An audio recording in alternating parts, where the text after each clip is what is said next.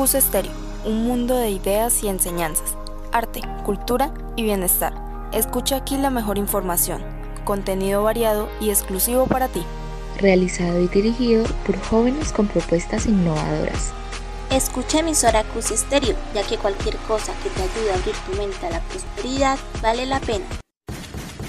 No te pierdas nuestras emisiones diarias, todo aquí en CUS Estéreo, tu emisora favorita.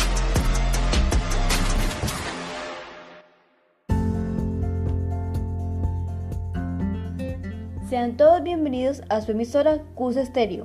Sintonícenos todos los domingos y encuentren su propia voz detrás de cada historia. Dirigido por Amy Giselle Sepúlveda Galindo, Ana Sofía Jiménez Hernández, Jamie Alexandra Villamil y Sara Quiroga. Sean bienvenidos, queridos oyentes, a una nueva emisión de este programa Detrás de la Historia.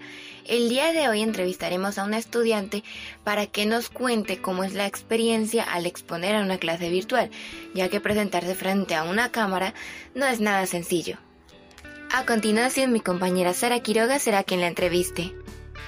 Primero, ¿cómo ha sido su experiencia respecto a las exposiciones virtuales? Bueno, mi experiencia con las exposiciones virtuales la verdad es que ha sido bastante positiva porque pues por medio de la virtualidad podemos usar como diverso, diversas herramientas que nos facilitan este tipo de actividades. Y pues em, es más fácil de pronto para las personas que se sienten intimidadas al estar al frente de una gran multitud.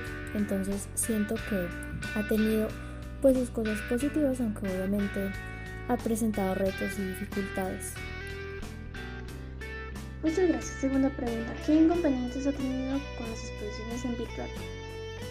Bueno, en cuanto a inconvenientes, diría que principalmente es el hecho de tener una mala conectividad, porque pues considero que para hacer esta clase de actividades o exposiciones virtuales es necesario, por supuesto, tener una muy buena conexión a internet porque de lo contrario eh, se va a escuchar trabado, no nos vamos a hacer entender, de pronto las diapositivas no se van a ver muy bien, no van a correr de la mejor manera o pues cualquier herramienta que usemos.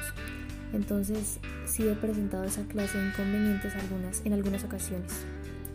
Tercero, según su propia experiencia, ¿prefiere realizar las exposiciones de manera presencial o virtual? Yo creo que prefiero hacer las exposiciones de manera presencial porque aunque la virtualidad trae bastantes cosas buenas y cosas interesantes con las que uno puede enriquecer una exposición, creo que definitivamente es más interesante el hecho de presentarle a otros de frente, mirándolos a la cara y como que se sienta más la expresión y la cercanía entre la persona que expone y su público. Entonces por eso considero que es mucho mejor hacerlo de manera presencial.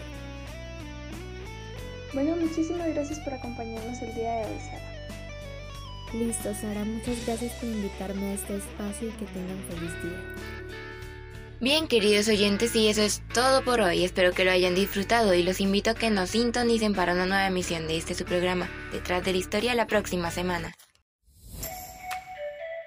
Si tú deseas adquirir mayor conocimiento sobre la música, la banda del Colegio Universitario es tu mejor opción.